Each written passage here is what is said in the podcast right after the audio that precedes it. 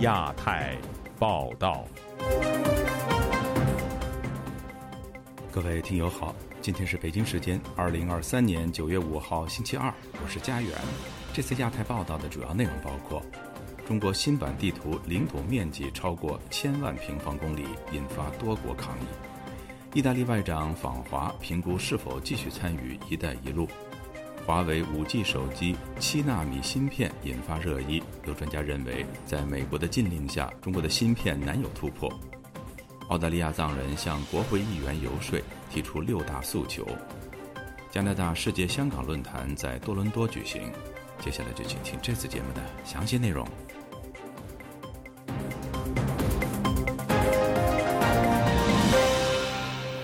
中国上个星期发布了2023年新版地图。印度、尼泊尔、越南、菲律宾、马来西亚、印度尼西亚以及文莱等国表达不满甚至抗议，并表示不会承认中国的新版地图。以下是记者古婷的报道：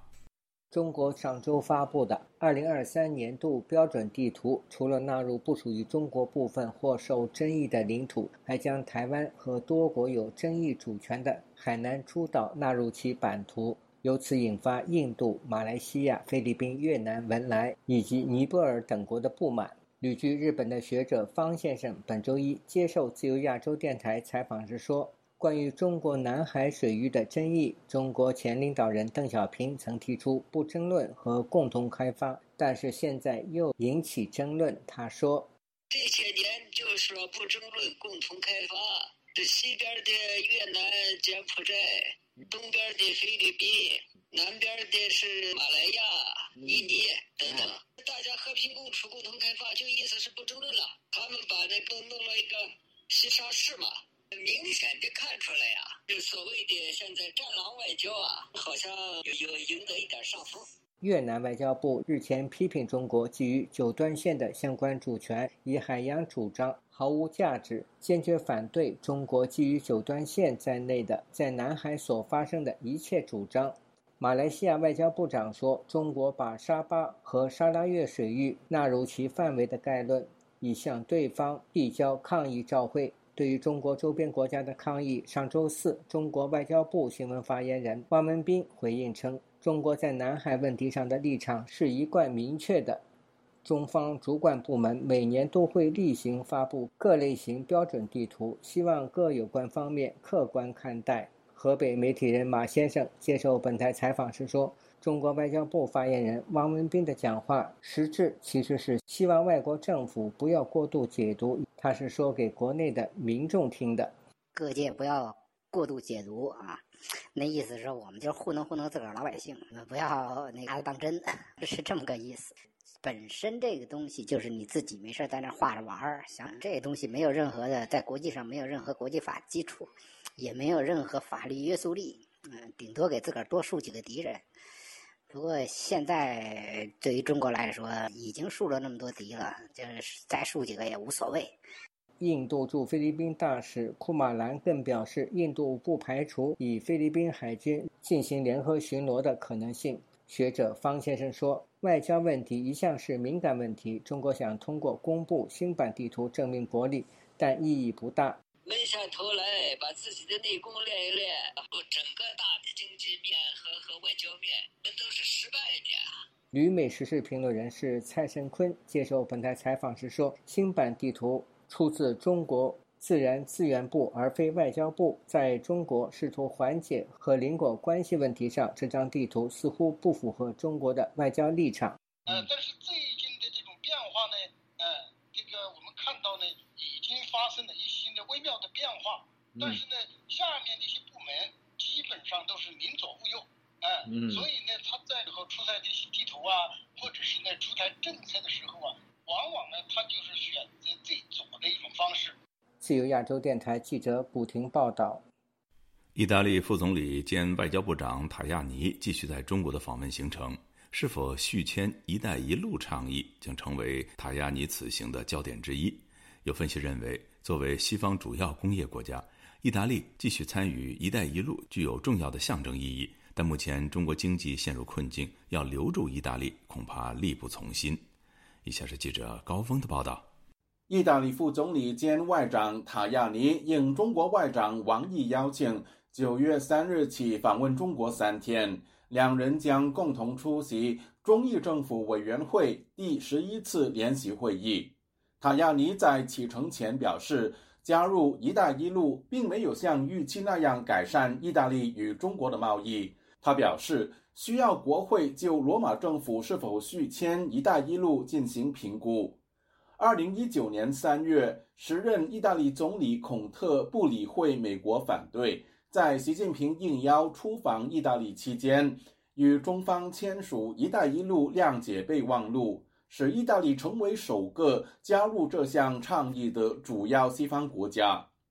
台湾辅仁大学外交暨国际事务学程召集人张梦仁认为。美国拜登政府早前确认把意大利纳入跨大西洋五国商议机制，坚定了意大利退出“一带一路”的决心。他会铁了心，他会跟着美国。不过，他也很担心中国会对他进行经贸的报复，所以他想要把那试试看，这一次能不能跟中国讨价还价。不签“一带一路”的情况之下，他势必要想出很多的方法，不不去刺激中共。意大利总理梅洛尼早在今年五月已透露有意退出“一带一路”。当时，张梦仁估计，意大利会以争取“一带一路”升级版为目标。在中共经济情况非常不好的情况之下，手头非常拮据的情况之下，就算有升级版出现，但我不见得后续呢真的可以拿出实质的经济利益给意大利。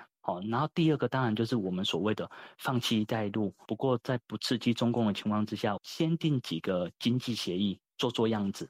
第三届“一带一路”国际合作高峰论坛下月将在北京召开。张梦仁说：“一旦意大利退出，会否掀起骨牌效应？到时会变得明朗。”中东国家早就跟中国的关系已经闹翻了，也是因为在经贸方面，中国没有没有办法进口这么多的东西，所以导致中东国家以前的十七加一集团根本没有办法跟中国继续再走下去。最主要的观察点是，今年十月会有一带一路论坛，好，那我们就是要看参与的名单有否有很大的改变。台湾政治大学国际关系研究中心研究员宋国成相信。意大利计划退出“一带一路”倡议，背后获得美国的支持。在美国认为，“一带一路”呃就是中共来寻求对美国进行战略对抗的战略嘛。意大利退出“一带一路”基本上符合美国的全球战略的利益，因为意大利经济的条件也不是在欧洲里面是一个很强大的一个国家。如果中共不能提出一些更加优惠的一个政策的话，我想也留不住意大利留在“一带一路”。自由亚洲电台记者高峰香港报道。华为最新推出的 5G 手机引发外界对中国手机芯片是否已经突破了美国科技封锁的猜测。台湾芯片专家表示，华为采用了国产的七纳米芯片，已经到了芯片制造技术的极限，其对手机市场的影响不超过两年，接下来就很难超越。详情，请听记者古婷的报道。华为最新推出的 5G 手机 Mate 60 Pro 系列。引发热议，在中国社交平台引起中国网民大力赞扬。华为 Mate 60 Pro 今天正式发售，今天是九月三号，是一个极其特殊的日子。七十八年以前的今天，我们彻底击败了小日子。华为在这个特殊的日子发布这台手机，我想寓意已经不言而喻了吧。Mate 60 Pro 已经超过了 5G 的速度。然后，其中最重要一个可以打卫星电话了，各位，卫星电话。大陆一网民通过显微镜观察华为手机，他说：“华为采用的不是高通芯片，而是国产海思麒麟。”怎么这么像高通呢？这实话实说，这不像海思哦。哎呦，比海思跑不掉了，这不你们开心了吗？升级啊，真的升级了。日经亚洲七月底援引消息人士的话说，中芯国际将采用七纳米工艺为华为制造芯片，这是中国最先进的水平。还说，这将与苹果公司二零一八年推出的 iPhone 芯片所使用的工艺相当。台湾工研院产科国际所研究总监杨瑞麟本周一接受自由亚洲电台采访时说，他对中国能生产七纳米芯片。并不感到奇怪。杨瑞麟认为，虽然外界对哪家公司帮华为包装麒麟芯片众说纷纭，但他认为极可能就是上海的中芯国际。他说：“这一颗晶片，我认为呃是用所谓的爱斯摩尔所谓的深紫外光做出来，嗯，因为中国现在买不到 EUV，买不到极紫外光。以目前我们那市场上那个那个讲的比较标准的。”那深紫外光可以做到准，应该是用七纳米做出来。中芯国际用七纳米做出来，然后是由江苏的长长电集团做的封装。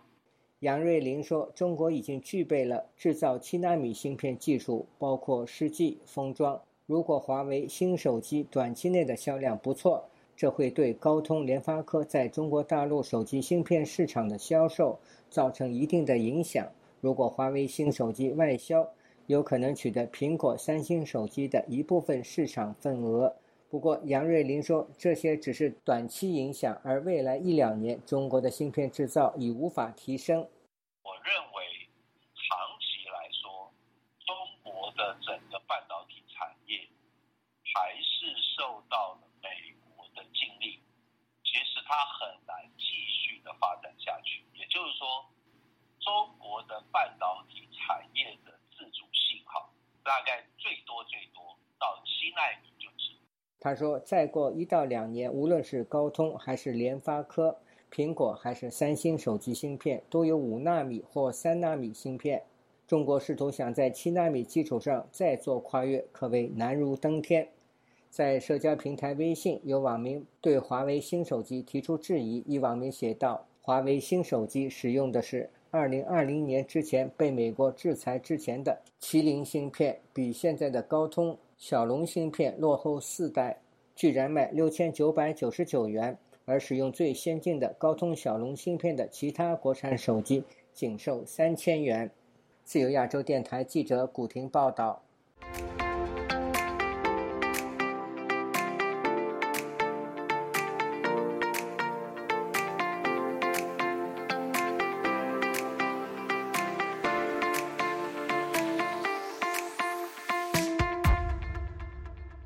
澳大利亚藏人星期一向澳大利亚国会议员游说六大诉求，包括以马格尼兹基法制裁侵害西藏的中国人权官员，保护达赖喇嘛转世传承，禁止进口来自西藏的强制劳动产品等，并要求即将出席二十国峰会的澳大利亚总理能够公开呼吁关注藏族学童遭强制寄宿问题。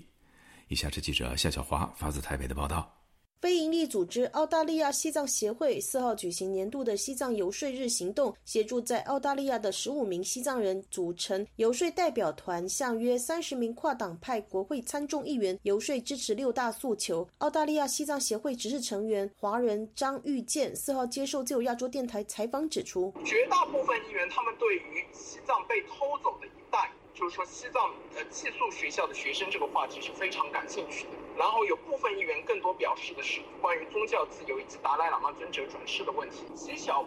部分议员并没有支持。游说代表团分为五组，一组见五位议员，每名会谈约二十到五十分钟。首要诉求是要求已经实行于制裁伊朗侵害人权官员的澳大利亚马格尼斯基人权法，也应该扩大针对制裁中国官员。张玉健强调，我们希望澳大利亚政府使用马格拉斯基制裁，对于中共的官员，尤其是中共官员在西藏有人权侵犯的，对他们进行制裁。如果他们在澳洲有财产、有房产，以及他们的子女在澳洲求学，这将都全部要被送回去。游说代表团另外呼吁参众议员支持保护达赖喇嘛转世传承的诉求。中共官方一直宣传啊，要采用金瓶式签制啊，中国中央政府才有权认定达赖喇嘛，但是我们并不赞同。我们认为要依照藏传佛教的传承来选定达赖喇嘛尊者的转世。一个无神论的政党或者政府是没有权干涉任何的宗教活动。张玉健提到，澳大利亚总理艾班尼斯将到印度出席二十国峰会，希望他公开呼吁各国关注百万西藏学童被强制寄宿的问题，在会上提出西藏被偷走的一代。另外，对澳大利亚政府施压，要求禁止进口来自西藏有强迫劳动类的产品，不管制造、生产哪一个环节，只要里面含有西藏人被强迫劳动的成分，承包商必须要向澳大利亚政府证明，而不是澳大利亚政府去检测或是发现才禁止。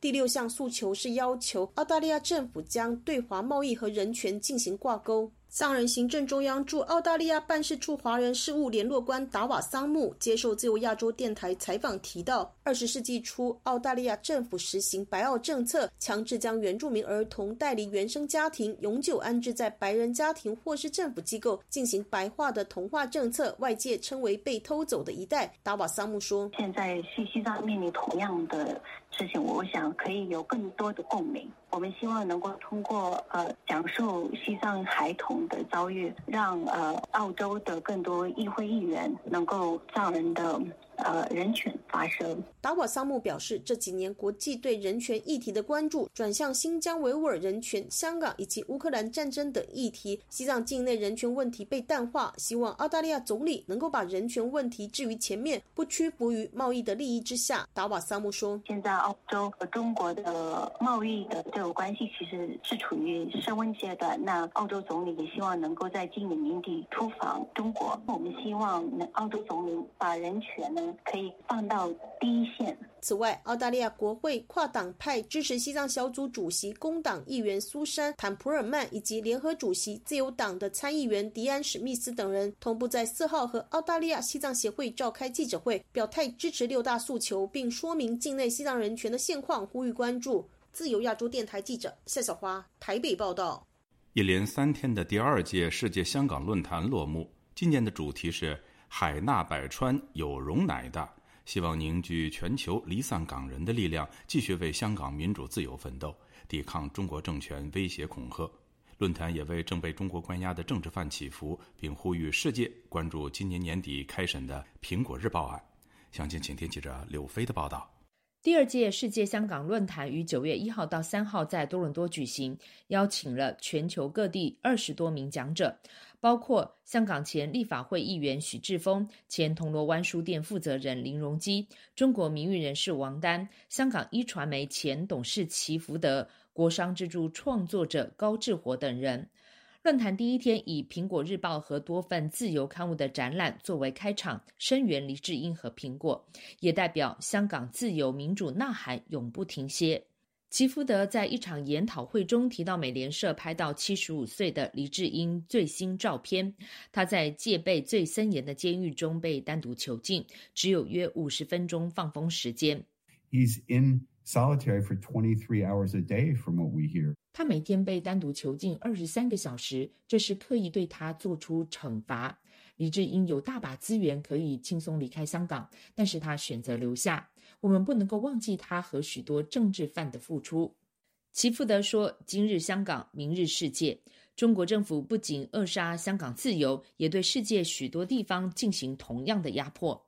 多伦多支持中国民运会主席吴温温也提到，中国在加拿大进行一系列的渗透活动，无论在政界、商界、学界、社区，都有不同的操作手法。他提到，之前中国信义玻璃公司在安大略省要设厂，因为有环保因素，先被贵湖市拒绝，接着转移到斯特拉特福小镇，当地居民提出了反对声浪，中国政府就拿出惯用伎俩，说这是歧视，是排华。幸亏最终各方努力，去年阻止了设厂计划。协助社区的吴温温说：“一个小投资案就可以感受到中国政权是如何的多方压迫。” As CCP is doing through their United Front work, it's 中国利用统战手法，在加拿大采取乡村包围城市来达到目的，也尽可能拉拢一些政治人物，让他们成为中共代言人。所以，我们需要不断进行公众教育，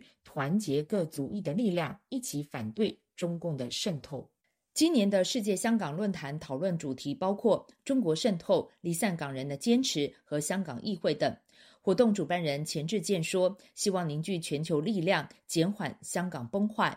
曾经是对冲基金投资家的钱志健提到自己弃投资而成为民主活动家的原因。当你失去咗个自由，你失去咗个健康，或者当你失去了自由、失去了健康。或者你的家人遭受恐吓，我们就知道最该做的事情是什么。如果香港不再是原来的香港，很多都没有意义。最后一天论坛举行了为香港政治犯祈福活动，呼吁世人不要忘记仍然被中国和香港关押的许多政治犯。自由亚洲电台记者柳飞温哥华报道。由二十多个国家议员组成的对华政策跨国议会联盟日前在捷克首都布拉格举行，并宣布接纳菲律宾、肯尼亚和巴拉圭三个国家的议员。有分析认为，即使是经济上高度依赖中国的国家，都开始警惕中国带来的威胁。而会后发表的公报则再次聚焦台湾、香港以及维吾尔的人权问题，呼吁各国共同应对来自中国的挑战。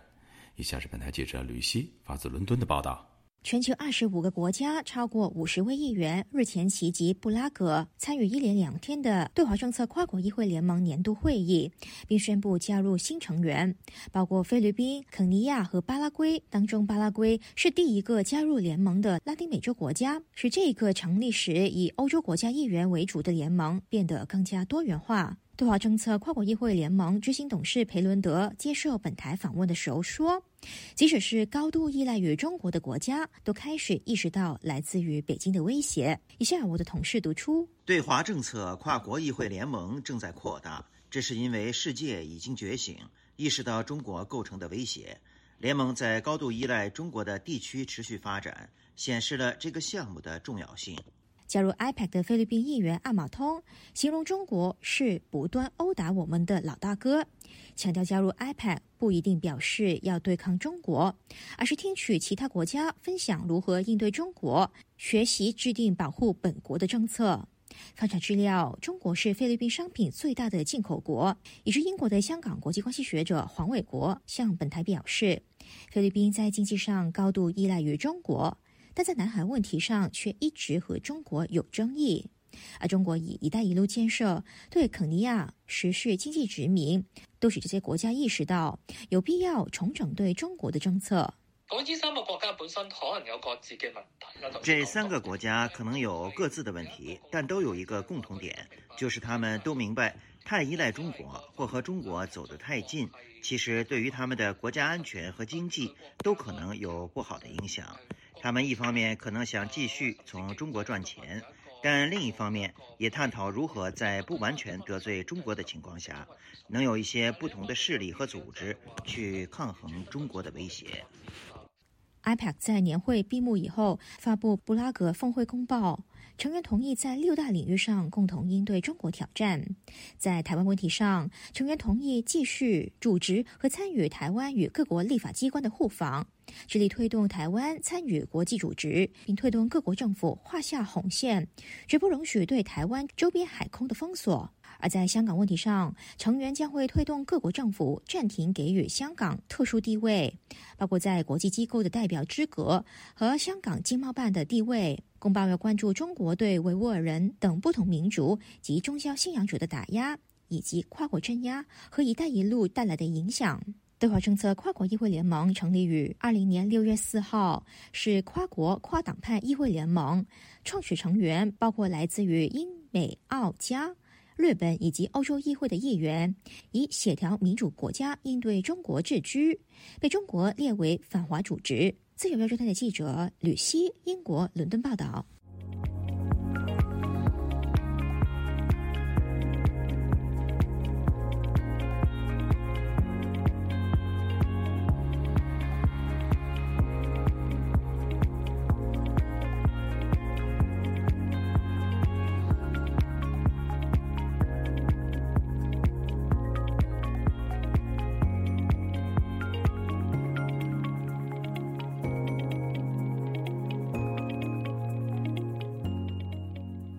日本媒体报道，台湾军队参加本月美国国民卫队主导的军演，而台湾的国防部对此既未否认也未证实。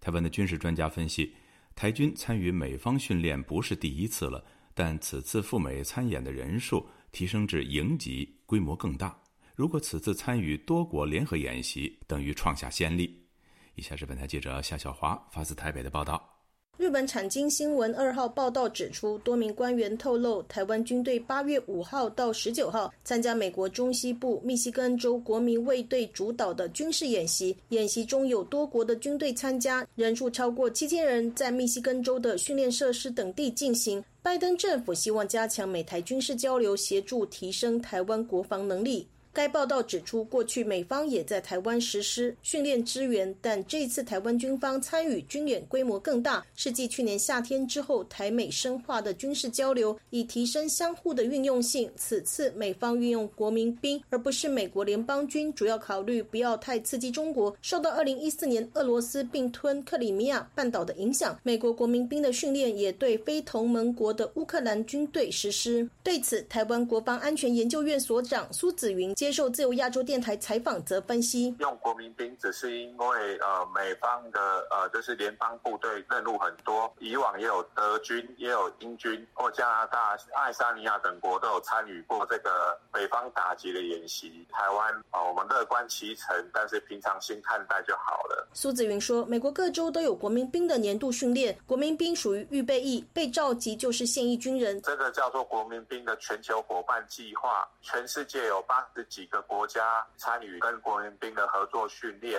只是扩大陆军参与的规模。以往可能是一个连一百人，现在可能是一个营五百人。哦，军事上意义的格林雷基地呢，它是十二万五千公顷，等于台北大安公园的五千个五千倍大。所以台湾的部队用营级规模加入，可以完全的演练步炮装。还有电子作战、啊空对地资源等等全套的这个作战战略，可以提高台湾的部队的作战经验跟能力。美军的实战经验可以分享给国军，战术战法都可以获得提升。中华战略前瞻协会研究员接种接受自由亚洲电台采访，也提到。台湾军队地面部队以往就已经去过美国进行一地训练，多是三四十人以下排级的规模。日前媒体报道，下半年会有两个营到美国去挑核心成员，估计此次可能有两三百人参与，包括规模、课程和战术单位的重要性都比过去提升。